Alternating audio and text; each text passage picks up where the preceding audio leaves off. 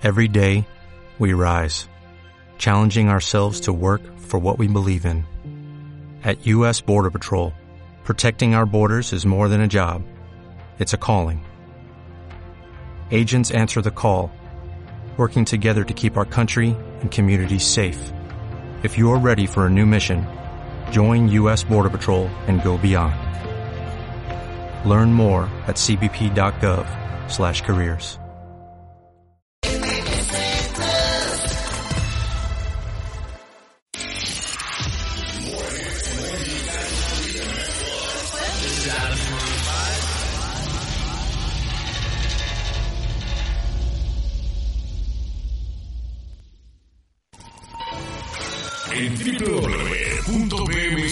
www.bmsplus.app podés encontrar las cosas menos pensadas del mundo.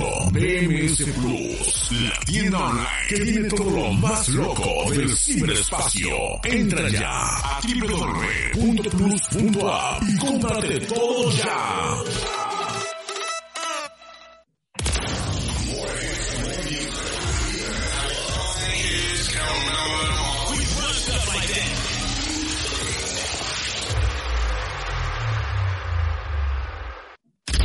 BMS Plus presenta Destino Fútbol 2.0 con la presentación de Marcelo Mazzanti. Arrancamos así. Señoras y señores, bienvenidos a Destino Fútbol. Hoy volvió el hijo pródigo de la sandía sin semilla y estamos en una semana donde continúan las eliminatorias. Sí, aunque usted no lo crea, las eliminatorias continúan. Clasificatorias rumbo a Qatar 2022. El día de mañana tendremos actividad de CONCACAF y el día jueves con Santos incluidos muchos de los uruguayos pidiéndole por favor a los Santos brasileños de que no le pinten la cara como les pasó frente a los hermanos argentinos. Señoras y señores, comenzamos un nuevo programa. Ya Alemania está en el Mundial, ya Alemania es el primero en sacar pasaje y por qué no, ilusión a los hinchas alemanes eh, desperdigados por el mundo. El primer clasificado a Qatar 2022, a- a- al igual que Qatar, por ser organizador, es el conjunto Teutón. Y si hay alguien que es Teutón acá en este programa, es el señor Alejo Echeverry, a quien le mando un gran abrazo y bienvenido a Destino Fútbol. ¿Cómo le va, señor Marcelo Masanti? Aquí estamos de regreso, ¿eh? Estamos de regreso eh, a lo que es Destino Fútbol. De verdad, eh, es un placer. Eh, hace tiempo que veníamos eh, tratando de regresar, no podíamos, no podíamos, no podíamos. Aquí estamos, ¿eh? Aquí estamos, de regreso. Ya le comentamos hoy en, en un corto a la, a la gente que vamos a estar de lunes a viernes a las 4 de la tarde, horario del este. ¿Puedo decir que estuvo Eh, detenido o no? ¿Eh? ¿Puedo, puedo decir que, estuvo, que estaba preso y no le daban el lugar? ¿Quién que estaba preso? No, usted, usted parece que estuviera hablando que estaba preso, que no lo dejaban hacer destino. Qué bárbaro. No, no, no, preso no, preso no, preso no, ¿cómo preso? No, preso no. No, no es que estábamos presos, sino que simplemente por un tema de, a ver, eh, un tema de trabajo no se podía, simplemente eso. Pero acá estamos, eso es lo importante, acá estamos. Parece muy bien. Bueno, cuénteme, ¿qué sensaciones le ha dejado la eliminatoria de estos últimos días, don Echeverry? Usted que está viviendo en un país convulsionado, en un país donde el fútbol se, se, se respira, se vive, están amargados los uruguayos porque se comieron un pesto bárbaro frente a nosotros los argentinos, pero un pesto, ¿eh? Un pesto. Lo que más sorprende, lo que más sorprende a nosotros, el resto del planeta, es que los uruguayos ya no pegan. Son las hermanitas descalzas de la caridad, son, son impresentables. ¿Cómo, ¿Cómo ha vivido todos estos días eliminatorios? ¿Cómo que- a ver, cuéntele a la gente cómo lo vivió. Porque yo lo veo poner eh, Twitter de, de Corea del Norte y eso, pues, eh, Azerbaiyán de, del sur contra Nueva Guinea, qué sé yo, está mirando cualquier cosa, cuando se está desconcentrando de lo importante, que Uruguay ya no juega nada, que no pega, y que tiene un director técnico como el señor Oscar Washington Tavares, que se le fue el avión en conferencia de prensa y que le pidió al resto de la humanidad que cerraran eh, los esfínteres, dijo el maestro Tavares. Eh, quiero que usted me cuente qué sensaciones tiene y qué, y qué fea la ve. Yo, la, yo, si fuera uruguayo, la vería fea. ¿Qué quiere que le diga? A ver, eh, ¿qué le puedo decir? ¿Por dónde empezar, no? Hay, tantas cosas que uno puede analizar de- con relación al, al tema de Uruguay que la verdad que, a ver, en lo que se refiere a actitud del equipo, yo esperaba otra cosa. ¿no? Yo esperaba un equipo que tuviera rebeldía, un equipo que, que, que a ver, entregara resistencia, un equipo como los de antes, que metiera, que, no, digamos, eh, fueran las carmelistas, con el debido respeto, ¿eh?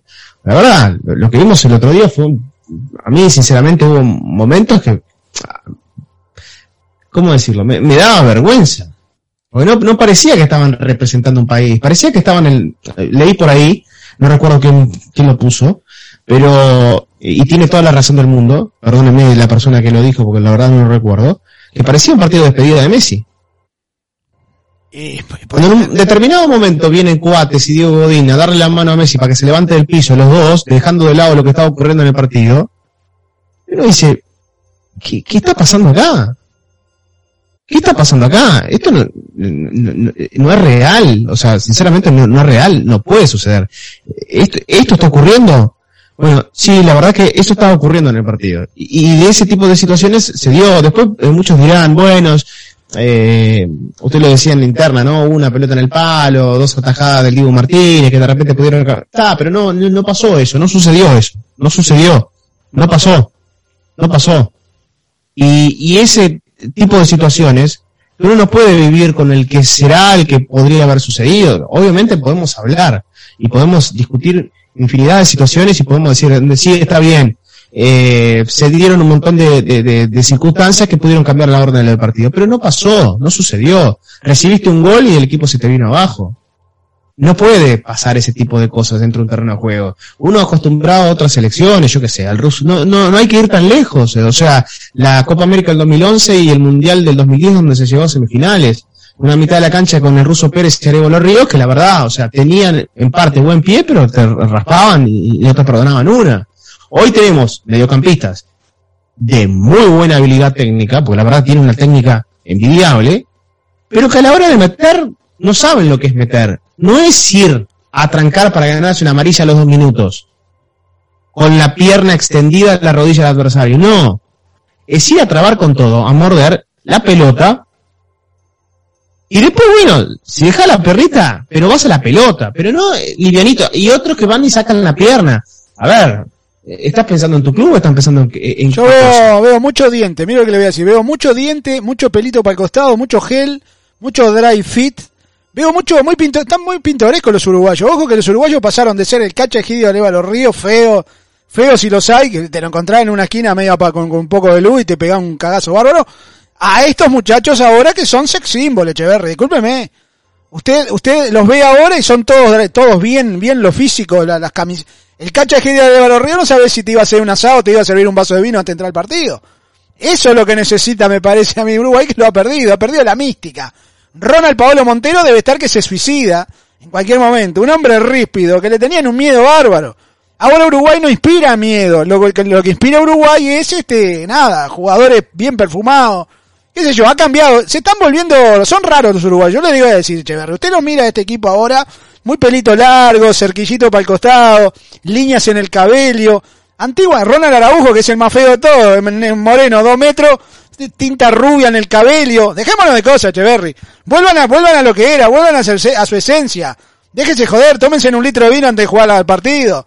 Pero bueno, ¿qué va a hacer? Eh, Esto es este, realmente eh, Uruguay es como es como ver este, no sé, no sé cómo decirle, lo que ha cambiado Uruguay hoy por hoy. La verdad da vergüenza ajena. A nosotros los argentinos los vemos y nos dan ganas de, de, de bailar con, con ellos en vez de jugar al fútbol, pero son, son, son todos muchachos bonitilios, son todos muchachos agraciados. Pajarito Valverde, ¿a quién asusta Pajarito Valverde? No asusta a nadie. ¿A quién asusta Bentancur? A nadie, vecino, menos todavía. No, una cosa impresentable, Echeverri. Pero ya, dejemos hablar.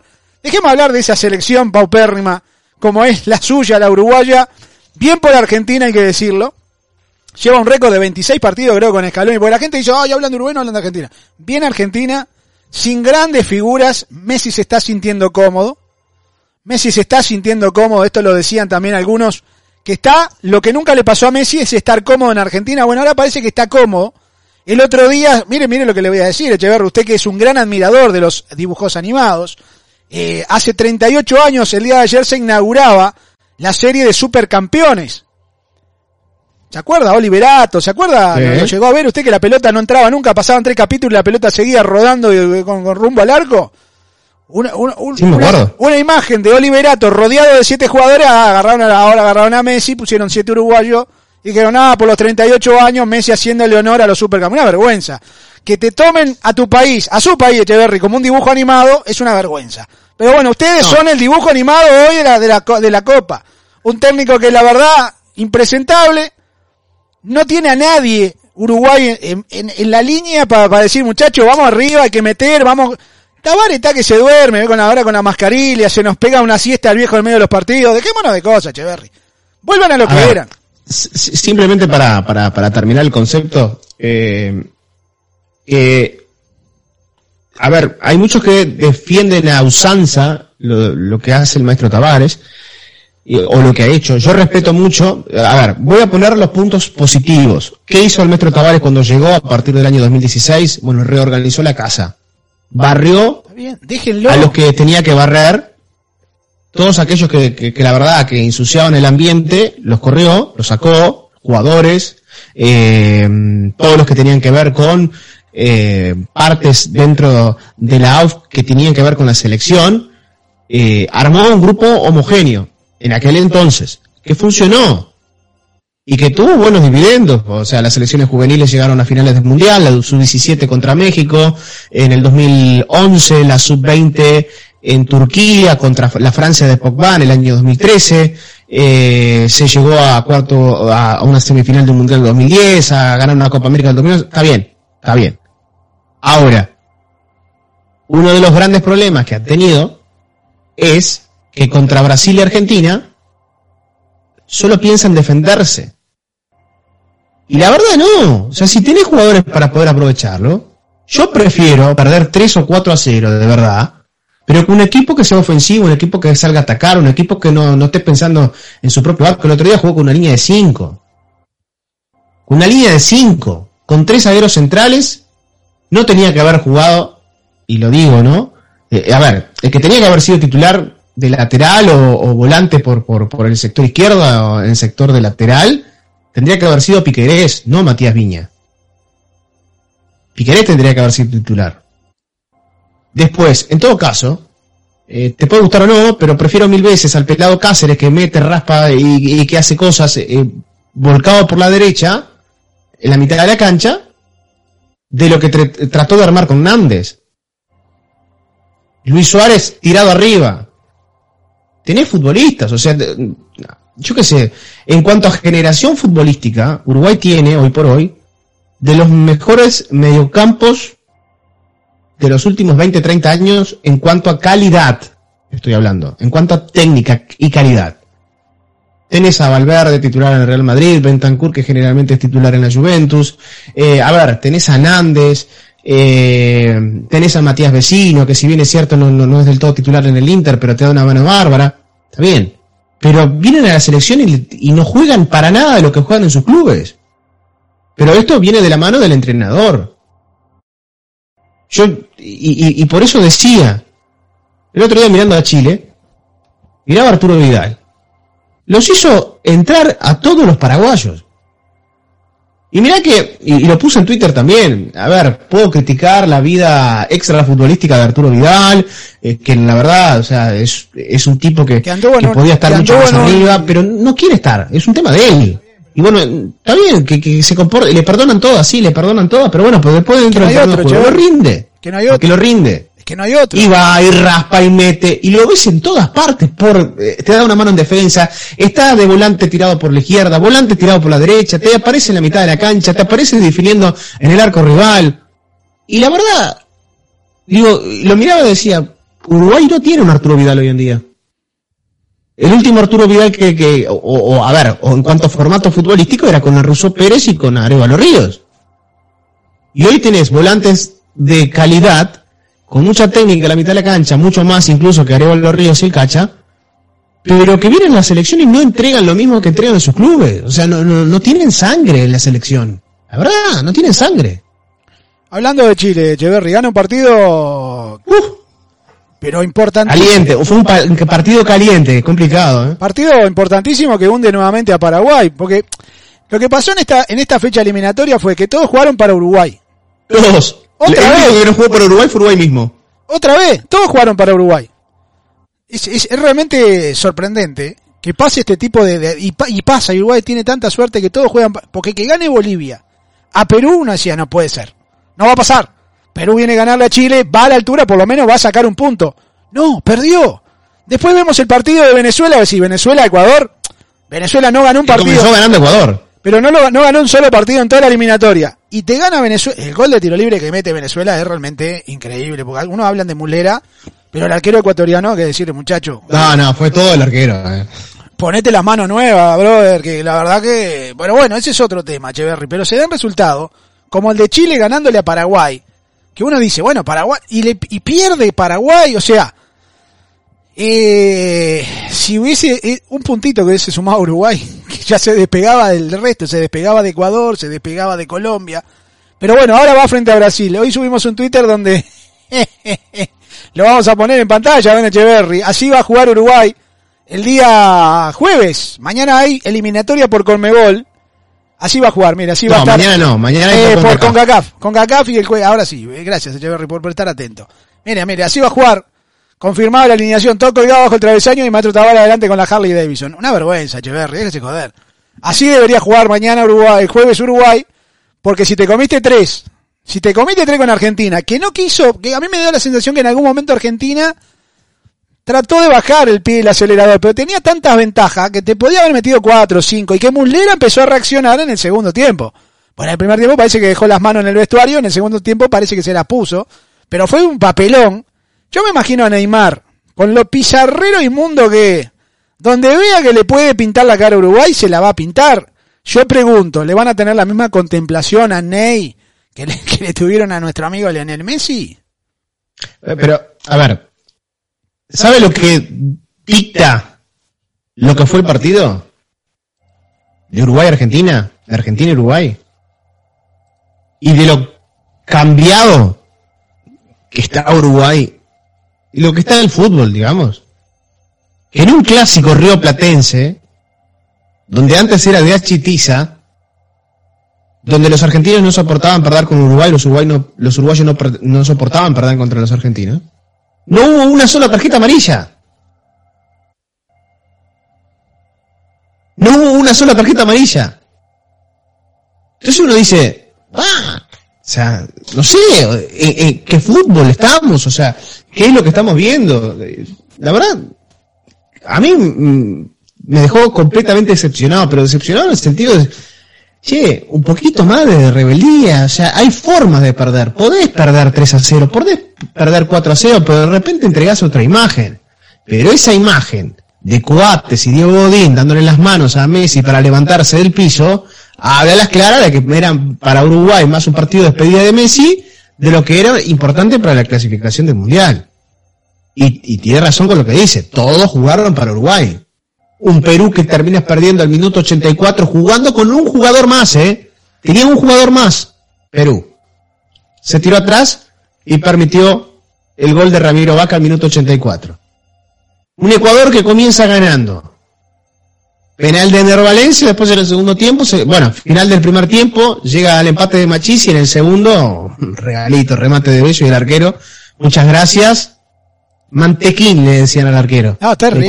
Terrible. El gol que se come. le sale a, a una pelota que. Yo no sé si él quiso Pero le sale poner las dos manos hacia adelante o, o quiso darle el puñetazo o quiso tirarla para el costado. El tema es que no le salió ninguna de las tres. Pero terminó ingresando, una cosa de loco. Aparte, un partido que digamos eh, que tenía todo a favor para Ecuador. Porque, a ver, Venezuela llegaba con, un con cinco lesionados, llegaba Venezuela. Cinco. Cinco lesionados.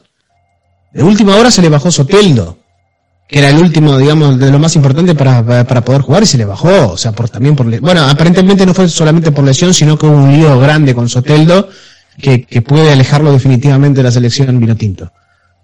Eh, después, Colombia. Eh, Yo miré el partido Colombia contra Brasil, partido chato, eh, chato, aburrido, o sea, estábamos trabajando y estábamos mirando de reojo lo que pasaba en las eliminatorias y la verdad, partido chato, aburrido, eh de esos partidos que, bah, que si bien es cierto Ospina fue porque Ospina termina siendo figura del partido, ¿no? O, algunos daban reconocimiento, algunos colombianos daban reconocimiento para Barrios en la mitad de la cancha, porque la verdad, se te salvó las papas Ospina, porque si no perdías dos o tres a cero. Sí, sí. Fácil. Fácil. Y goles. Hubo dos que, a quemar ropa de Ospina que bueno, usted lo relató. Y después Paquetá que erraba gol enfrente al arco, el arco solo a disposición, le pegaba arriba, o sea, yo creo que no perdió Colombia de casualidad, ¿no? Termina el partido, estaba mirando Caracol Televisión eh, y dice, heroico empate colombiano en Barranquilla. Bueno, Impresionante resultado ante la selección que viene liderando las eliminatorias. Bueno, usted sabe que son así, usted, usted, usted es medio colombiano también, son medio bravos ustedes para pa, bajar. Empate de oro en Barranquilla. Bien, es verdad, empate de oro. Ese empate le valió, sí, claro, sí, casi lo pierden.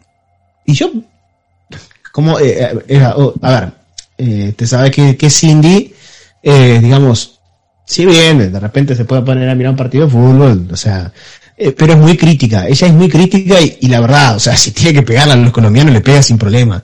Y me mira así, me mira como diciendo, ¿qué, ¿qué, está diciendo, no? Porque la verdad, ¿qué está diciendo? Heroico, empate de oro, o sea, no sé, la verdad, es cierto, somos un punto contra Brasil, pero a ver, venías de empatar de visitante contra Uruguay y de nada te va a servir esos dos puntos que lograste si el próximo jueves contra Ecuador en Barranquilla no es un partido complicado. Usted sabe que este es el partido, un partido que puede ser bisagra para los dos. Porque ¿qué pasa? El que gana, Uruguay está, para mí está frito con Brasil. Yo dije ayer que ganaba en cancha neutral, obviamente bromeando 2 a 0 a Brasil, no va a pasar. No va a pasar. A ver, si llega a pasar eso, se tiene que venir caminando desde Brasil, desde Manaus a Montevideo, ¿no? No, no, yo dije que no va a, yo dije que tiré el resultado, dije no, Uruguay le gana 2 a 0 a Brasil. Ya lo van a sacar y va a decir, ay, Masanti dijo. Yo lo dije pero el que conoce mi ironía, Echeverry, también me conoce. Uruguay si se come dos o tres, siéntase bien. Dos o tres, siéntase bien. Y que no le empiece a Neymar a hacer jueguitos, firulete y nadie le pegue una patada, pues ahí sí me voy a enojar. Pero ahora, a, Neymar la primer firulete, moña, hay que dársela. Ting, para que respete. Esa es, esa es otra. Ese partido de Ecuador y Colombia en Barranquilla es fundamental para los colombianos. Pero no nos olvidemos que el último antecedente de ese partido terminó en goleada 6 a 1 de los ecuatorianos sobre los colombianos, que fue la despedida, ¿no? ¿Se acuerda? Eh, de grandes figuras que hubieron problemas en el vestuario. Eh, Con Queiroz, que fue el partido que catapultó la salida del entrenador. Ahí se va Queiroz y se va Jaime, Jaime Rodríguez también. Básicamente se termina yendo en ese momento de la selección. Porque decían que había problemas con Jaime Rodríguez. Cuando agarra rueda, y ve esta situación, lo pone al margen, si bien igual lo llamó en los partidos siguientes, yo creo que ahí empezó el quiebre con Jaime Rodríguez.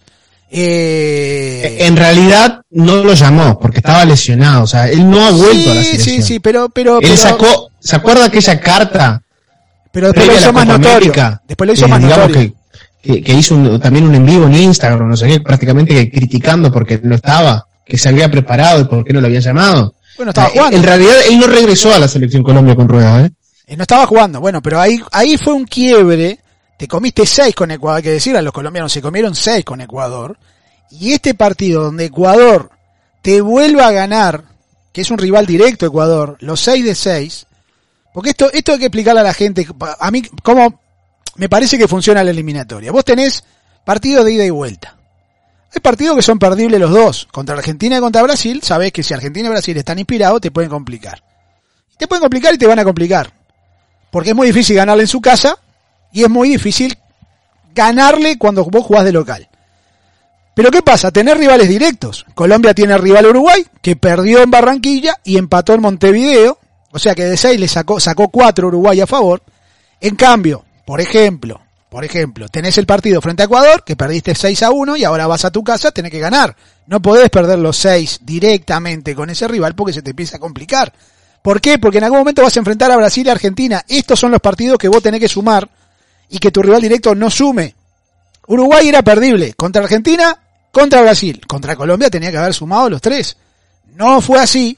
Y hoy Uruguay tendrá que sacar, si saca un punto de Brasil, hay que hacer fiesta y por todo por 18 de julio desnudos eh, haciendo una celebración masiva, los cuatro uruguayos. Ahí, val- ahí sí podemos decir que un empate vale oro de visitante contra Brasil. Ese empate valería oro para Uruguay porque suma un punto en un partido que no está presupuestado, ¿no? Y esto, obviamente, a Tavares lo van a descongelar en el 2100 y seguirá siendo técnico de Uruguay si llega a lograr un empate. Eh, corren a Walt Disney y lo congelan a Tavares y en el 2100 sigue dirigiendo. Lo Un que- detalle Sí, de por qué es importante ese partido para Colombia contra Ecuador. Porque en noviembre se da vuelta la tortilla, porque el otro día, si bien podríamos decir que se jugó la duodécima jornada, o la, la, la decimosegunda, como le decían antes, que está mal dicho, sino duodécima, en noviembre, la primera fecha de noviembre, corresponderá a la décimo tercera que será la vuelta de la 15, de, de la 5. Por lo tanto, Colombia visita Brasil. En noviembre. como Uruguay le toca otra vez con Argentina. Uruguay le toca de nuevo con Argentina, pero si hay que decirle algo positivo a Uruguay, ya se libra de Uruguay, Argentina, eh, perdón, se libra de Brasil y Argentina, ya se libra. Es cierto. Después tiene que visitar La Paz. en tu casa tenés que ganar, en tu casa tenés que ganar. Exacto. Pero después para Uruguay, si uno pone a analizar el fixture, Uruguay va a tener que medirse con Chile de visita, Que va a estar complicado Chile si sigue, si repunta, ¿eh? va a tener de visita a Paraguay, pero después tiene dos partidos de local, ante Venezuela, ante Perú, y ahí cerramos. que a, Venezuela le empataste, a Perú le empataste, y para cerrar de mejor manera la llave tendrías que ganarle a los dos, para, para tener chances. Yo para, mire, le voy a decir algo. Uruguay es el rey de la calculadora, usted lo sabe.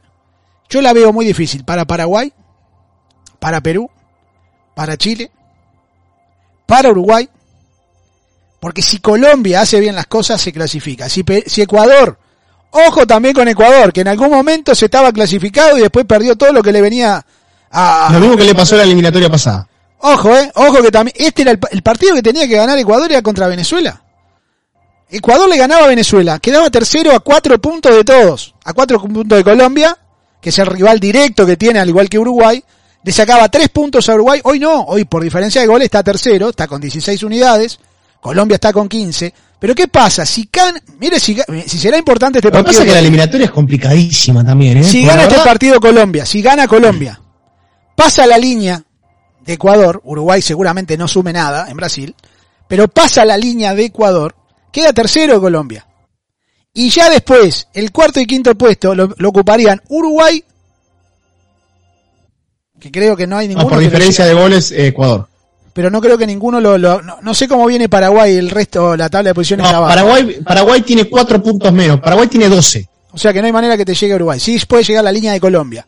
Paraguay sí puede, Puede llegar. llegar en caso de que gane Ecuador de visita. A ver, si Ecuador le gana de visita a Colombia, a Colombia lo deja muy complicado, ¿eh?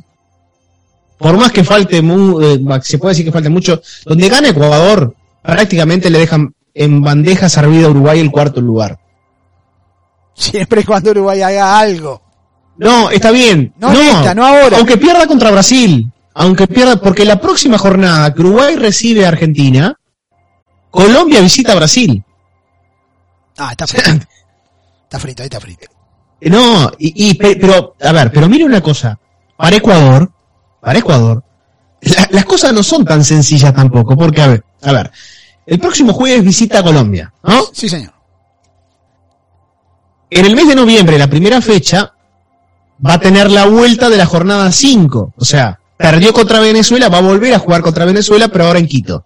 Un partido que se puede decir de repente de que Ecuador pueda sumar tres puntos, ¿no? O no. O no. O no, porque ya supo perder en Quito contra Venezuela. O no. Te empata Venezuela y te, te arruina la vida. Eh, Venezuela va a ser juez y parte, ¿eh? Venezuela Eh, no- va a no complicarle va- la vida mucho Venezuela. no ya le complicó a Ecuador el otro día. No van al Mundial de Fútbol Playa. Qué bárbaro. Después, en la segunda jornada del mes de noviembre, mire lo que le toca a Ecuador. Ecuador visita Chile.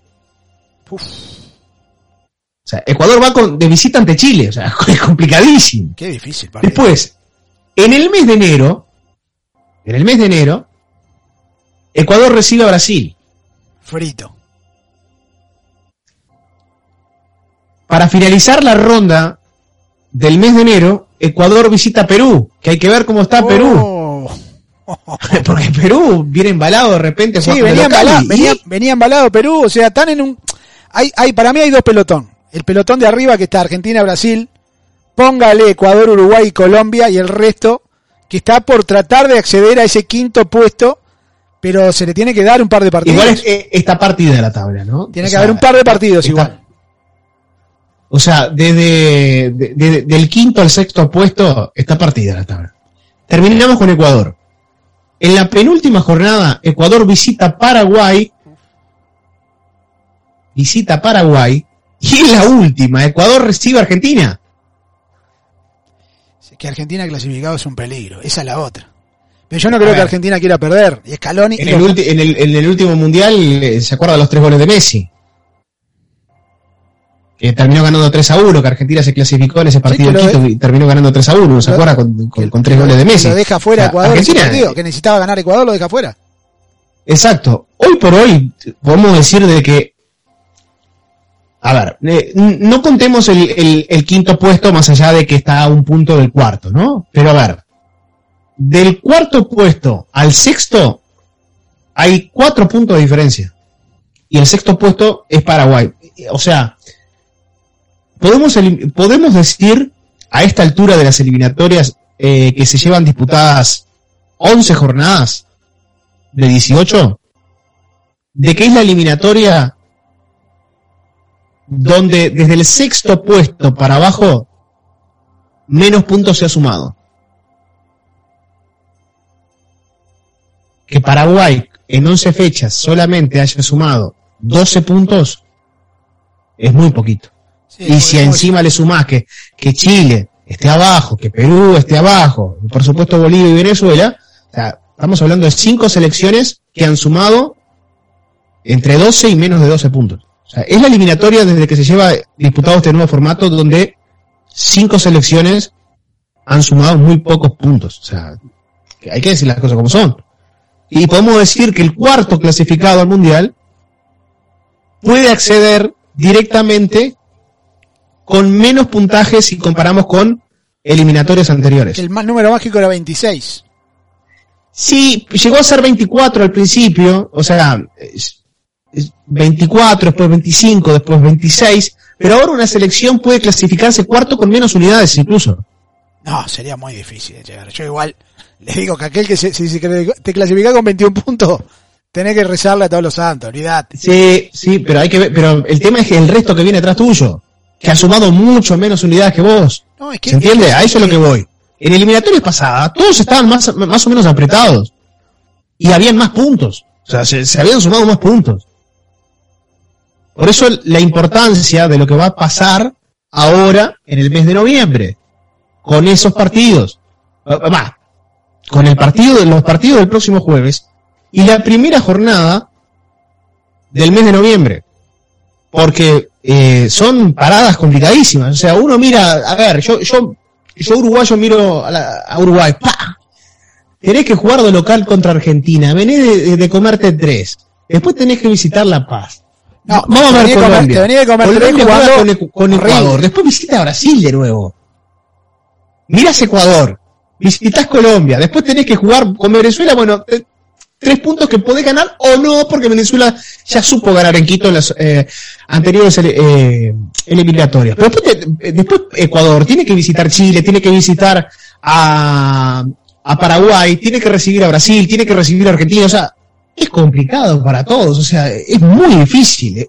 Y, y ojo que, la dif- que los cuatro puntos que sacó Uruguay contra Colombia, tres de visita y uno de local, al final de la eliminatoria no termina haciendo diferencia, porque Ecuador con Uruguay está empardado. En Quito ganó Ecuador, en Montevideo ganó Uruguay. Pero contra Colombia, Uruguay ganó de visita y empató de local. O sea, Colombia contra Uruguay en seis, en seis puntos solamente sumó uno, sin embargo Uruguay sumó cuatro. Ojo que ese partido clave no sea la diferencia después al final de la eliminatoria. Que si hubiese ganado su país, este, hubiese estado más cómodo el día de hoy. Contra Colombia, digo, ¿no? Si hubiesen ganado a Colombia, eh, yo creo que estarían comodísimos. No, eh, y cuánto cuenta lo- el horror que pasó en el centenario en aquel partido contra Paraguay, ¿no? donde Sí, se jugara, que te- terminaron te- suspendiendo los árbitros y todo. No, y contra Chile Que también. tres puntos que Uruguay tenía, que después quedaron menos dos. Y contra Chile también. No, pero contra Chile Uruguay ganó. Y, Yo me refiero al partido contra Paraguay. y contra Colombia también pasó. Lo de Uruguay son tan desgraciados que el VAR conspira contra ustedes. Son unos cra. La tarjeta roja de cuadrado. Yo creo que podía haber modificado el partido. Es tarjeta roja. O sea, no, no, no, no Es que busquemos. cada, cada vez que uno la mira es más roja, ¿no? O sea, sea, cada, vez- que no hay cada día que uno la mira es más roja. El reglamento, O sea, el reglamento dice pegar o intentar pegar. Y el codazo que pega cuadrado. Está bien, se lo dio, menos mal que se lo dio por acá, por, por el cuello, que no se lo dio de lleno en la nariz, porque si no lo estamos buscando a Viña todavía, estamos buscando capaz, el resto. no, capaz que si le hubiese dado en la nariz y el árbitro ve la sangre, capaz que ahí le saca tarjeta roja. Pero es, pero es terrible, lo de Colombia la verdad es terrible, cómo se salvó el otro, es, es, es, pero bueno, hay un penal también que no lo cobraron, ay, para mí hay un penal sobre De la Cruz que no lo cobraron, no lo vieron, no lo revisaron, no le dan bola, está bien. Capaz que Colombia hizo como aquella Que vez con hay que Paraguay. decir que, que en el partido contra Ecuador, Uruguay debió quedar con uno menos, con- debió ser expulsado Bentancur, Está por pero no ejemplo. te o pueden sea, cobrar cosas de partidos anteriores, o sea, los errores de los partidos son puntuales en los partidos. No, está bien, está bien, porque, pero está, o sea, el, el tema es que hay que saber diferenciar partido a partido las cosas que pasan, las cosas que suceden, o sea, ¿Sabes lo que me preocupa querían, a mí? que, eh, el otro día, el otro día en Colombia querían omitir de cualquier manera de que no era, o sea, querían justificar de, de todas formas de que no era tarjeta roja cuando todo el mundo vio que era tarjeta Era, roja. es roja, muchachos, es roja. Discúlpeme, ¿no? Ya sé que los colombianos mucho de fútbol no se les da, pero es roja, eso es roja. Eso es roja. En ciclismo, ¿usted que le gusta tanto el ciclismo? Si hay un golpe de esa No, magnitud. a en mí no me gusta el ciclismo. No, no, los colombianos que son pro ciclismo, si hay un codazo de esto en el ciclista, está descalificado de por vida. No, olvidate. Es un codazo, muchachos, dejémonos de inventos, dejémonos de cosas. Pero bueno, eh, para terminar con el tema de las eliminatorias, eh, simplemente de contarle a la gente que en esta abultada y maratónica jornada, el jueves arranca con Bolivia-Paraguay, lo siguen Colombia-Ecuador, Tres de la este tarde. partido está lindo para hacerlo. 3 de la tarde acá, sí, Ecuador, Colombia, Ecuador- Colombia, Ecuador me parece que es el mejor partido. Si usted quiere, usted lo- Argentina-Perú. si usted quiere me dice lo hacemos, ¿eh? si, usted, si usted quiere. Eh, no, ese lo hacemos, ese lo hacemos. Porque yo haría un Eh, Brasil-Uruguay. más, si, si quiere podemos hacer el primer tiempo de Bolivia y Paraguay, Como usted quiera, usted, usted es el Ah, que decide. Podemos hacer el primer tiempo de Bolivia y Paraguay, enganchamos después con, con Colombia y Ecuador, porque está bueno, a ver, porque donde Bolivia, donde Bolivia le gana a Paraguay, a Paraguay lo mata, ¿eh? Es linda esa. Por- lo mata, lo liquida, lo deja con 12 puntos clavados ahí. O sea, y después se va a tener que jugar a la vida contra el resto. ¿Y cuánto sumaría Bolivia, por ejemplo, usted que sabe tanto? Bolivia llegaría, si no me equivoco y no me falla la memoria, a 12, pero ya lo confirmo, sí llega a 12. Pero llega a la línea de Paraguay, o sea que se mete en la conversación Bolivia sin, sin, sin pensarlo.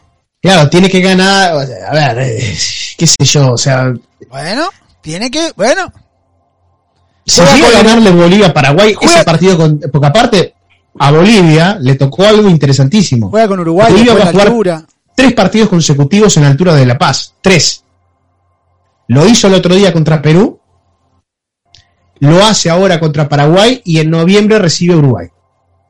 Ojo, Echeverry, ojo que de, de 12 pase a 15 y Bolivia empieza a mirar el mundial ya con, con fuerza, ¿eh? Por eso le digo que los, punt- los puntajes eh, son eh, bastante, digamos, raros a esta altura de una eliminatoria donde del sexto para abajo han sumado menos puntos que lo han hecho en eliminatorias anteriores. Después, un partido interesante para Chile va a jugar el jueves contra Venezuela de local. Y después el Brasil y Uruguay para cerrar la jornada. Y Argentina-Perú, que creo que- que es un partido importante. ¿Sabe por qué? Porque Perú está necesitadísimo. Perú tiene que salir a ganar contra Argentina y sabemos lo que pasa, ¿no? Cuando Argentina salga a atacarlo, está frito. O sea, con esta Igual creo que, sí- que- que el de los cinco partidos el más interesante es el Colombia-Ecuador, ¿no? Sí, O sea, creo, dudas, creo, que es el. Colombia-Ecuador y, de después le pongo uno- una fichita al Chile-Venezuela. Que Venezuela siempre le, le termina haciendo alguna complicación a Chile. Estoy hablando de términos futbolísticos, ¿eh? Y, de, ter- y de, de- de lo que se juega. Esto con relación al, tema de, las eliminatorias de, Conmebol, pero creo que eh, ya está prácticamente todo liquidado. En el tema de la FIFA van a esperar que tanto Brasil y Argentina estén ya clasificados para que no afecten nada, pero muy seguramente los tres puntos de aquel partido que no se jugó en Brasil sean para Argentina. Esos tres puntos seguramente Si para vamos a lo futbolístico no debería ser, porque Argentina abandonó la cancha y Brasil no. Va- va- usted me dirá todo lo que el tema de escritorio, todo el quilombo que hay, pero si vamos a lo futbolístico, a lo que pasa y por reglamento, si usted abandona la cancha pierde el partido, fue lo que pasó con Argentina, se fue. Brasil se quedó en el terreno de juego, es más, entrenó una hora después, se acuerda que televisaron el entrenamiento. ¿Eh? Pero me, pero me parece a mí que esto no debería, no debería pasar. Yo este partido anúlenlo, igual no, no pasa nada con nadie, no va a cambiar la tabla de posiciones, no, va- no van a quedar afuera. Pero sinceramente, Echeverry, si usted se está jugando una clasificación y le pasa esto, es brava, ¿eh? La tiene que luchar, la tiene que luchar como de lugar, ¿eh? Imagínese que Argentina dependiera de estos puntos para clasificar. Si vamos a lo futbolístico reglamentario, Brasil se quedó en la cancha, Argentina abandonó la cancha, se fue molesto por la situación, por los dos jugadores que no estaban habilitados a jugar, que estaban de titular en ese momento, pero esto viene un tema de gobierno que autorizaron, que alguien dijo que sí, parece que después no. Ese, ese es el verdadero problema. Pero bueno, invitamos a la gente entonces mañana para, para Colombia-Ecuador, ¿le parece? El jueves, el jueves. Mañana jueves. tenemos con CACAF. Mañana, es verdad, yo estoy adelantado, Echeverri, Está, está, disculpe. está mareado. Mañana, mañana es con CACAF. Mañana es con CACAF. Mañana voy a arreglar. Sí, está perfecto, tiene razón, tiene razón. Mañana tenemos con CACAF. Vamos a ver eh, Ya le digo, ya- mañana en a las seis y media arranca el primer partido que es Canadá frente a... ¿Por- No, ¿Por qué? O sea, yo me quejo de Conmebol, pero en CONCACAF también, ¿no? ¿Por qué ponen todos los partidos uno No, arriba del otro? no, o sea, pero- pero- ¿pa- ¿para qué? O sea, Espere, espere, espere. Acá hay Estados Unidos-Costa Rica, arranca a las 6 de la tarde, horario centro. Canadá frente pero media a hora Panamá, después tenés el Canadá-Panamá. seis y media. Y a las 7, Honduras-Jamaica. Es que a esto no, no le importa a nadie estos partidos. Y a las 9 de la noche juegan en el estadio Cuscatlán, es el de El Salvador, eh, Sí. Salvador y México. ya horario central, 9 de la noche, ya se terminaron todos los partidos. El único partido importante es el de El Salvador-México. A ver, México 11, Estados Unidos 8, Panamá 8, Canadá 7.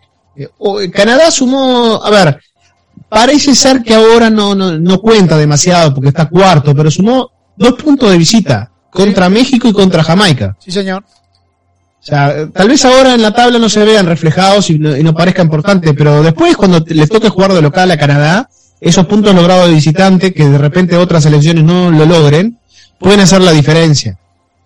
Pueden hacer la diferencia. El otro día la robaron a El Salvador, ¿eh? Sí, yo, ¿Cómo le ¿sabe lo que me robaron El parece a mí? El ¿Sabe lo que otro me día parece? contra Costa Rica? Me parece raro que varios periodistas salvadoreños, Helios, o no vieron el partido, No, yo que- creo que no lo vieron, ¿eh? muy probable que no hayan visto el partido, porque no pusieron y no denunciaron absolutamente nada. Eh, eso es lo que me llama la atención. Denuncian de otros, de otras elecciones, eh, obviamente, o, o- o le dará vergüenza ser salvadoreño, no sé. No sé, pero... Capaz que va por ahí, ¿vio? eh, le pasaron la mano, o sea, a El Salvador le pasaron... El Ah. penal que le cobran a, a Costa Rica, que después Celso Borges termina anotando, es un bochorno, porque aparte viene Ortiz, el futbolista tico, eh, se abre y después va en busca del arquero, o sea, él pecha al arquero, evidentemente él produce el contacto, y el árbitro que estaba de frente, el hondureño, pésimo, Said Martínez, cobra un penal que la verdad, o sea, de ninguna manera pudo haber sido sancionado.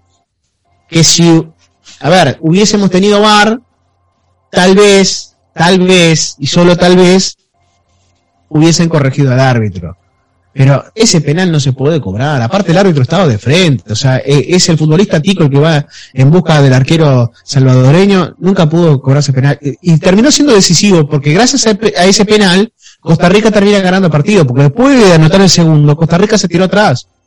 Y diga que no lo empatas El Salvador al minuto 92 con un remate de afuera que la sacó del ángulo Keylor Navas. O si no terminaba 2 a 2 ese partido en el Estadio Nacional de Costa Rica. Yo le digo, me, llama la atención, de verdad me llama la atención, Echeverry, que los, los mismos colegas salvadoreños no hagan mención de esto. Eh, vuelvo a insistir, si alguno está mirando esta transmisión, decirle, muchachos, eh, defiendan un poco su país. Ustedes no son ni europeos ni sudamericanos, ustedes son salvadoreños. No voy a, no voy a dar nombres. Eh, me encantaría, usted lo sabe, me encantaría dar nombres. Pero me parece muy raro que no se quejen o son timoratos, tienen miedo de quejarse. ¿Pero en- miedo de quién? en un mundo Twitter, no sé, no sé, no sé, la verdad que no lo, no termino de descifrar el porqué, Echeverry. Pero, Eh, a ver, o sea, eh, tenés eh. que decir las cosas como son. O sea, no, no, pero hay que a, a denunciar cuando hay que denunciar. Capaz que tienen miedo que no le, que no los autoricen a, no le den acreditaciones. Eh, porque me, me llama, me hace mucho ruido, me hace mucho, que están pendientes de todas las jugadas de todas las ciudades, de, la- de los países del mundo, Echeverry, europeos eh, centroame- eh, centroamericanos no le dan bola, pero lo que es Sudamérica y Europa están pendientes todo el tiempo de toda la- y, y justo cuando roban a tu selección, Echever, mirás hacia el costado. No sé si es Yo un tema siempre de... digo, ¿no? Si, si vas a criticar, bueno, criticá, pero tenés fundamentos y, y, y mirá, ¿no? Y mirá lo que Yo pasa. creo que no vieron el partido, Echeverry. Mira lo que le voy a decir. Yo creo que no vieron el partido. Porque fue un robo descarado. Había que denunciar. Hay que denunciar, hay que poner el grito en el- sobre los cuatro vientos. Porque, hermano, te están robando la posibilidad de ir a un mundial. ¿O será que no le interesa que vaya su selección al mundial? Porque capaz que son más hinchas de otra selección que de su propia selección. Capaz, capaz. ¿No? Capaz que se ven eh, hipnotizados de repente con los juegos de, de- de- de Cristiano Ronaldo, de Lionel Messi y, y- y no le dan bola a, su, a, sus, a sus jugadores, qué sé yo. No sé, me, me hace ruido, igual me hace ruido. ¿eh? Yo espero que no sea por un tema de acreditación, que la CONCACAF, ah, diga, mirá lo que escribió este, que estamos robando y, penga, tin, y lo sancionen. Ojalá que no sea por ahí. No quiero ser mal pensado, usted sabe que yo soy un tipo que siempre pienso mal y estoy en lo correcto. eh, y en este caso me hace ruido que ningún, ningún, es, no centroamericano, salvadoreño, ningún salvadoreño haya dicho, muchachos, nos robaron en Costa Rica, es una vergüenza, Keylor Navas y sus secuaces nos metieron la mano y nos sacaron tres puntos de la bolsa. Por lo menos uno que le hubiera dado un poco más de ilusión a, a esta gente que le encanta el fútbol, pero que lamentablemente se siguen comprando el plasma mundial tras mundial, don Echeverry. ¿Le parece? Mañana le invito a Estados Unidos, Costa Rica. Lo que usted quiera, Echeverry, yo, yo estoy, lo que usted quiera. Y después, eh, no, no, eh, El Salvador, México. Ah, ¿se va a tirar doblete mañana? Eh, si usted está, usted me Sí, acompaña, sí, sí, vamos. Sí, vamos, vamos, sí, sin problemas. Muy bien. Eh, evidentemente en el medio contamos lo que pase con Canadá y Panamá. Eh, no le importa nada, no hay ningún canadiense, panameño me cae mal. Denis Valdés, y Honduras Jamaica. Honduras está muy complicado, o sea, evidentemente vamos a contar lo que pase, pero Honduras está en el fondo de la tabla con tres puntos nada más en cinco partidos disputados. Pero el de Estados Unidos y Costa Rica, si Costa Rica gana, llega a nueve y lo complica Estados Unidos, puede pasar. Puede pasar, puede pasar. Estados Unidos si gana se despeja bastante la tabla de posiciones, dejando a México y Estados Unidos arriba. Ese partido en el Cuscatlán para El Salvador es fundamental porque, a ver, supongamos que le gane a México, va a llegar a 8. Se pone ahí, se pone en la conversación. Y, y está ahí. Y está ahí. Y, y ojo, a ver, quiero decir algo con relación a la selección del Salvador. A pesar de que podemos decir que, que tiene futbolistas eternos como Figueroa, que fue expulsado el otro día, una tontería de, de- de Figueroa, bah, una grosería lo que hizo contra Raúl Jiménez, pero, a ver, Albert Ellis, yo qué sé, eh, eh, tiene, perdón, eh, Figueroa es hondureño, estoy mezclando los papeles. Uh, Eh, alcohol. No, no, estoy, estoy mezclando los papeles, perdón, estaba pensando en el México-Honduras y me pasé inmediatamente al México-El Salvador, perdón, por eso mezclé, normal que me di cuenta en el momento. Pero El Salvador, contra Panamá, hizo un muy buen partido, a pesar de lo que fue el diluvio. Contra Costa Rica, el primer tiempo del Salvador fue muy bueno. Hizo un muy buen primer tiempo, después se quedó sin piernas, se quedó sin físico, pero fue muy bueno. Y después lo fue a buscar, con uno menos lo fue a buscar. O sea, ese remate desde afuera del área, minuto 92, que la saca Kylo Nama del ángulo, eh, la verdad es que pudo haber pasado cualquier cosa. Pero eh, El Salvador tiene buen fútbol. En, en algunos momentos eh, de esta eliminatoria está teniendo buen fútbol y se merece más puntos de los que tiene. Y cuidado que no le complique la vida a México, ¿eh? Yo a México no lo veo seguro. ¿Qué quiere? Usted, México va ganando todos los partidos por 1 a 0, arranca ganando 1 a 0 y te da la sensación que en cualquier momento lo empatan. Esto que tiene México. no, no, no, pero. Es, que- es que el otro día si Figueroa no se hace expulsar, le, le estaba costando el 2 a 0 a México, ¿eh? ¿Sabe qué pasa, Don Echeverry? La gente, está también hay que decirlo y lo decimos siempre, estás jugando a 3.000 metros de altura y en algún momento se te van las piernas, se te, se te va el aire y tenés que regular y tenés que ser más inteligente a la hora de subir al Azteca. Por eso es que es tan difícil ganarle a México en el Azteca. Acá hay un tema, México no da mucha seguridad. De mitad de cancha hacia arriba, el Tata Martino tuvo que echar mano y sacar a, a Raúl Jiménez, que está bien. Se, se, se inmoló con Raúl Jiménez por comentarios de la prensa, pero para la mentalidad del Tata Martino, el 9 Funes Mori. Hermano, cuando vos en tus papeles, tu número 9 Pero no ¿dónde es- quedó eso de que él no iba a hacer caso a lo que dijera la Ah, prensa, que él se iba a centrar en el equipo? Está bien. ¿Dónde quedó? Hizo caso a lo que dijo la prensa, puso a Raúl Jiménez y no venía convirtiendo y no convirtió, lo tuvo que sacar. Entra Funes Mori, gol de Funes Mori. Ya está, ¿qué quiere que le diga? Este catito no funcionó, el Chucky Lozano erró goles imposible. Lo que erró ¿Por qué no puede Lozano- jugar Funes Mori y Raúl Jiménez? Yo lo pondría un poco más atrás Funes Mori. Lo pondría un O al revés. de asistidor. O, de- o- o a, o Raúl Jiménez un poco más atrás y, y a Funes Mori más arriba. O sea, cualquier una de las dos opciones son válidas. según O sea, donde venga el ataque, si viene por derecha o por O los izquierda, dos se, arriba. turnan, se turnan uno u otro, baja uno, baja el otro. Eh, fácil. Pero, eh, a ver, México no tiene para jugar, o sea, no sé, meterle a un Irving Lozano por un lado y a Córdoba por el otro, y dejas adelante a Funes Mori y a Raúl Jiménez. ¿No puede jugar con los dos arriba? No, ¿Por qué no puede? porque la prensa no lo aceptaría, don Ah, bueno. la opinión pública lo lastimaría el Tata Martino con cada opinión adversa. Bueno, pero sí, pero el Tata, pero vamos a tener, vamos a ver, un buen equipo de México puede hacer perfectamente con Irving Lozano tirado por un lado, Córdoba por el otro. Córdoba puede jugar por derecha o por izquierda indistintamente porque maneja los dos perfiles y no tiene, o sea, vos lo mirás cómo le pega con la zurda y con la diestra y la verdad no, tiene ningún tipo de inconvenientes. O sea, vos no te das cuenta realmente si es zurdo, si es derecho, no te, le pega de- magistralmente de las dos formas y te puede jugar en cualquier uno de los dos lugares, tanto por izquierda como por derecha. Lo pones en el otro lado a Irving Lozano, ya sea por su perfil o con perfil cambiado, y adelante con Funes Mori y Raúl Jiménez. Y la verdad que ahí sí México pasa a ser un equipo temido en mitad de campo hacia adelante. Ahora eso de tener que optar, que juega uno, me hace acordar, me, me- me- me hace acordar Uruguay, ¿eh? Ah, porque juega Suárez a Cavani y lo tengo que poner de lateral. No, vamos arriba. O sea, no, o- ¿por qué no juegan los dos arriba? Los dos allá con- arriba. Pero son equipos que no son, son equipos que no son potencia. Acá en la zona de CONCACAF vos tenés que ser el dominador. Y lamentablemente no, México no termina a dar ese, ese golpe de autoridad en la mesa. Es decir, nosotros somos los número uno, porque todos los partidos quedan dudas. Todos los partidos México genera dudas. Contra Canadá, el empate contra Canadá. Perfectamente, si gana Canadá, se arma un lío bárbaro. Si Canadá le ganan el Azteca a México, el lío que se arma es descomunal. Lo bueno para México es que encontré una Honduras que se cae a pedazos. Yo no sé lo de Honduras con Coito. No hay renovación, no encuentra el camino, no hacen goles, no hay gol en Honduras. Y un equipo que no convierte está difícil, ¿no? Para ir a un mundial. Esa fue la suerte de México, que encontró una selección hondureña que se caía a pedazos. Se cayó pedazos el, solo. el agradecimiento de México también en parte tiene que dárselo a Figueroa, ¿no?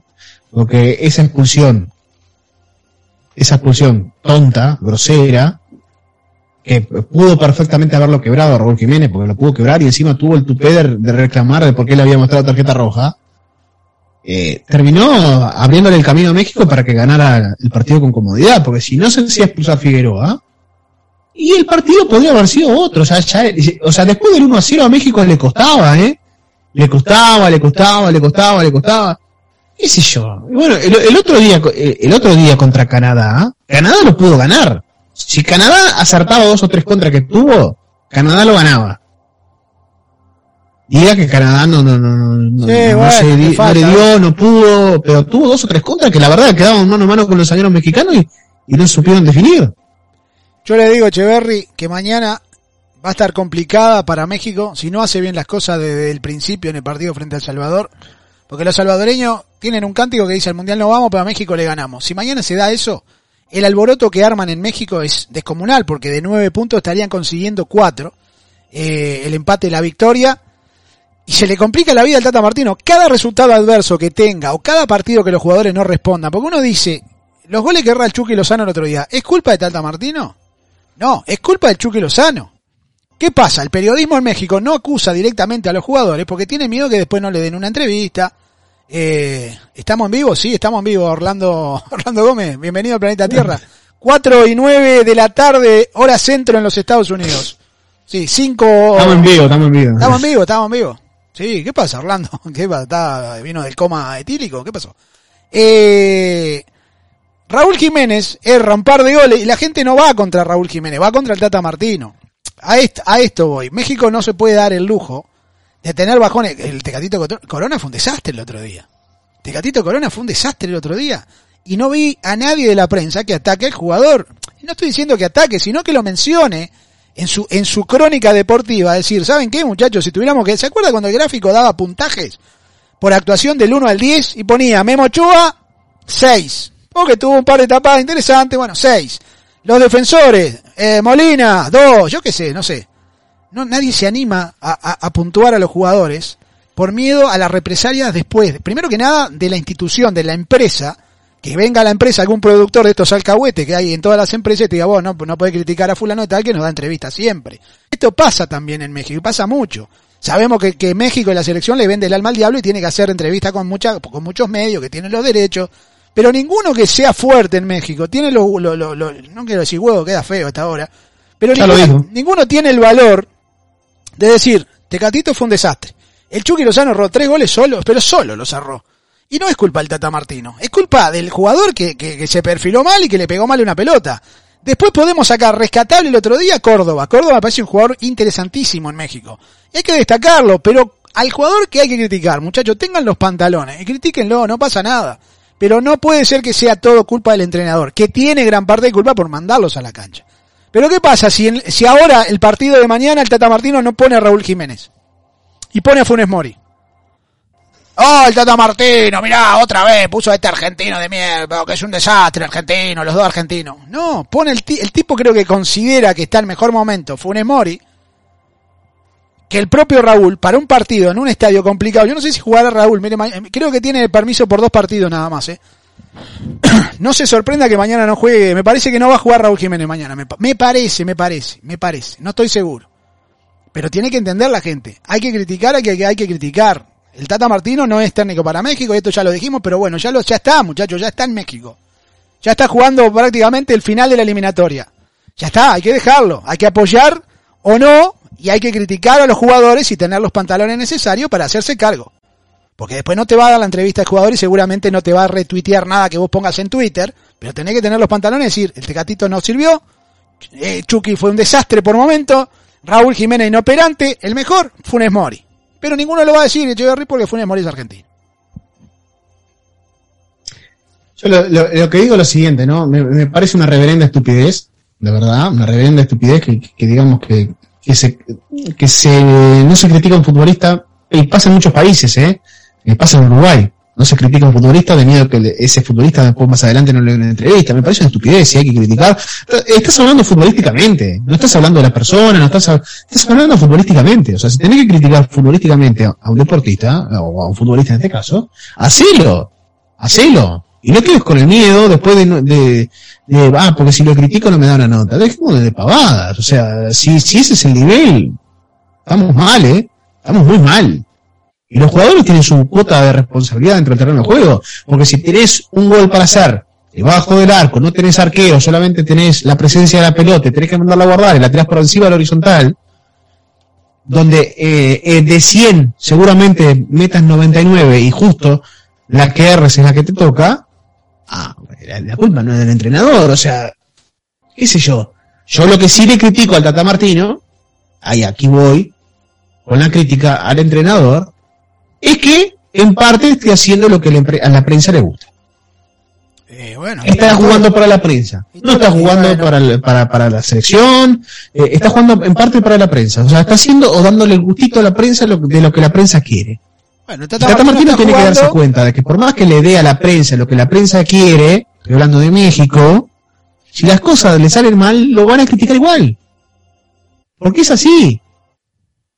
Si la prensa le pide que juegue con Jiménez y Jiménez no rinde, no juega, no van a criticar a Jiménez y no van a decir que ellos estaban equivocados. Lo van a criticar al Tata de por qué puso a Jiménez. Y si no hubiese jugado Jiménez, lo iban a criticar igual porque la prensa quería que jugara Jiménez y lo critican porque no jugó Jiménez. O sea, eh, y está mal la prensa también. La prensa está mal. La prensa está equivocada. Bueno, pero, si lamentablemente hay un sector de la prensa que está eh, lamentablemente más dedicado a los chimentos, más dedicado a la farándula que realmente lo que importa que es el deporte. No, lo que pasa es que tenés un tipo como Hugo Sánchez que está todo el mundo esperando. Le va mal al Tata Martino, vamos a poner a ver fútbol pircante, a ver qué dice Hugo Sánchez. Y empieza de que no debería ser porque es argentino. Yo siempre lo dije, que el mejor soy yo. Y bueno, está jodido, hermano. Ya está. Si, si el Tata Martino va a jugar al fútbol para agradarle a Hugo Sánchez, va a decir que en eso no va a pasar jamás. No va a pasar nunca, Martino. Déjese de joder y haga lo que tenga que hacer. Porque su chamba la tiene que defender usted. Usted es el único que puede defender su chamba, Martino. entienda que si tiene que poner a Funes Mori porque usted considera que es el que está mejor, en mejor momento, en mejor estado físico, póngalo. Pero si va a jugar para agradarle a Hugo Sánchez y a, la, y a la secta satánica de viejitos del fútbol picante, está en el horno, hermano. Estás en el horno. Porque es una secta satánica. Ese, ese fútbol es una secta, usted lo ve, una secta de viejos satánicos. Y tienen a Hugo Sánchez que es el diablo mayor que les pega y les pega y Pero usted estuvo ahí, ¿eh? No, no, ahí no. No, jamás. En esa se- no, usted no lo hizo por la tarde fútbol picante. No, pero radio, radio. Radio. Ah, No, estuvo ahí. No, no, estuvo ahí, estuvo nunca se mezclaron. Se- ahí. nunca nos aceptaron. Éramos como de la, de la segunda división. Nunca fuimos aceptados. No, no, no, no. Yo, yo lo, lo- lo que digo para terminar con el tema de México es, si yo fuera el Tata Martino, que no lo soy, apuesto a jugar de medio campo hacia adelante con Irving Lozano y a Sebastián Córdoba, ponerlo del lado que quieras, izquierda o derecha, no importa. Irving Lozano en su posición o con perfil cambiado, Córdoba en cualquiera de los dos lugares porque maneja la diestra y la zurda de, la misma forma. Y adelante pones a Raúl Jiménez y a Mori y listo. El resto, que el problema sea del rival, no que el problema sea tuyo. Porque cada vez que elegís, no, porque tiene que jugar Funes Mori y no Jiménez. No, porque la prensa quiere a Jiménez, entonces pongo Jiménez y lo dejo en el banco Funes Mori. Si los dos podés jugar. O sea, si no te animás a jugar así en CONCACAF, ¿qué vas a hacer en un mundial? Señor Alejo Echeverry, lo voy a dejar en libertad de acción si usted quiere. Eh, nos encontramos el día de mañana, nos ponemos de acuerdo por interno a ver cuándo y cómo arrancamos el día de mañana. Siga delitándose con ese sabroso mate. Lo veo. ¿Hace frío en Uruguay? ¿Está fresquito? Eh, no, no está frío, pero a ver, hacen 19 grados. Eh, hay, hay mucha humedad, me dice la, la productora que acaba de llegar del trabajo. ¿Pero usted dónde vive? Está lloviznando hace dos días que, que venimos así, casi tres. El tiempo parece de pleno julio y estamos en octubre, pero bueno, no quiere llegar la primavera. Pero bueno, antes de irme, déjeme saludar al Tincho que anda por ahí en la vuelta, eh, que dice, estoy de acuerdo que en ocasiones tienes que decir lo que no se atreven muchos. Eh, el Taba anda por ahí en la vuelta, Ignacio Galván, Jorge Durán, Luis Cabero, Sergio Belmont, Ricardo el Terrible, José Caballero, Jair Campos, José Morales, eh, Yomara, Sheila, a ver quién más. El Juanjo, saludos hasta el otro lado del Río de la Plata. Edgar Escudero, que está en sintonía desde Dallas. Buen ver lugar. quién más está por ahí. Lugar. Arango anda ahí en la vuelta, ¿eh? Sí, Arango siempre presente. Arango. Estaba relatando, si no me equivoco, hoy no leí mal el Twitter. Isla Feroe frente a Escocia, creo que era el partido que estaba relatando. ¿eh? Partidazo, Juan, Partidazo. Usted no pregunte quién juega. Usted mire la chequera y está llena de billetes. Eh, claro. A, a- ver, si a mí me pones el partido del Vaticano contra Isla Feroe, yo te lo relato, o sea, te, te doy emoción, te, o sea, te cuento lo que no ves. O sea, no, no importa, o sea, si hay la platita en el banco, listo. Eh, o sea, si, si hay alguien escuchando que quiere ofrecer partidos de Isla Feroe frente al Vaticano y quiere pagar bien, estoy a las órdenes. Orlando Gómez, estamos complicados. Eduardo, a ver, Nicolai, Juancito López, eh, El Mandrake, como siempre, en sintonía, Francisco Cepeda, a ver, ¿qué más? Eh, Julito Chaparro, Cris Aldana, a ver si me olvidé de alguien. Espero que no, Edwin Aguilar anda por ahí. Bueno, saludos a toda la gente que nos ha acompañado a lo largo de la tarde. Mañana, eh, le reiteramos a la gente, mañana hacemos destino, hacemos destino, Ah, a la misma, a las 4 del este, 3 centro, 1 de la tarde del Pacífico. Hoy comenzamos un poquito más tarde, simplemente por un tema de, de acomodo, pero mañana sí vamos a estar eh, de nuevo en punto. Y después en la noche vamos a hacer el partido de Estados Unidos y vamos a hacer el partido de- del, del- que se va a disputar en el Cuscatlán entre El Salvador y la selección de México. Así que mañana tenemos doblete y vamos a estar comentando lo que sucede al resto. Y el día jueves vamos a estar haciendo el partido entre eh, Colombia y Ecuador. ¿Te parece? Sí, excelente. Como siempre me manda un Twitter porque yo me, me manda un WhatsApp porque yo me olvido de la mitad de las cosas. No, es que el tema es que yo le mando un WhatsApp, yo le mando un WhatsApp y el Renzo Príncipe anda por ahí en la vuelta. Eh, yo le mando un WhatsApp y el tema de, no, no me mandó nada, no, yo no leí y, y le mando, Mande, le, mande, le voy a mandar, eh. Prometo leer, prometo leer. Dice Juan Arango que ahora va a relatar la Liga del Vaticano. Sí, sí, sí. Sí. Partidazo. La hermanita descalza contra, contra los tomadores de hostias. Uf. sí, en el fondo Sí, sí. Déjelo así, de Echeverry. la capilla Sixtina. Sí, sí, sí. En el fondo de la casa del Papa. Señores, el abrazo. Nos encontramos, como siempre, a través de BMS Plus. Señores, Echeverry, tenga buena tarde, pórtese bien. Y estamos en contacto y mañana seguiremos con Destino Fútbol 2.0. Que pase bien. Así es, mañana nos reencontramos. Abrazo grande, que pasen muy bien.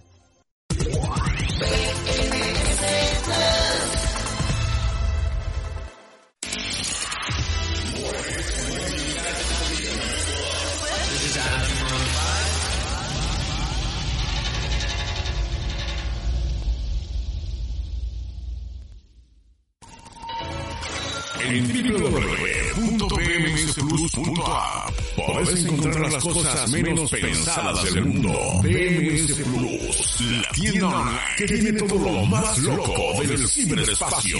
Entra ya a www.plus.app y cómprate todo ya.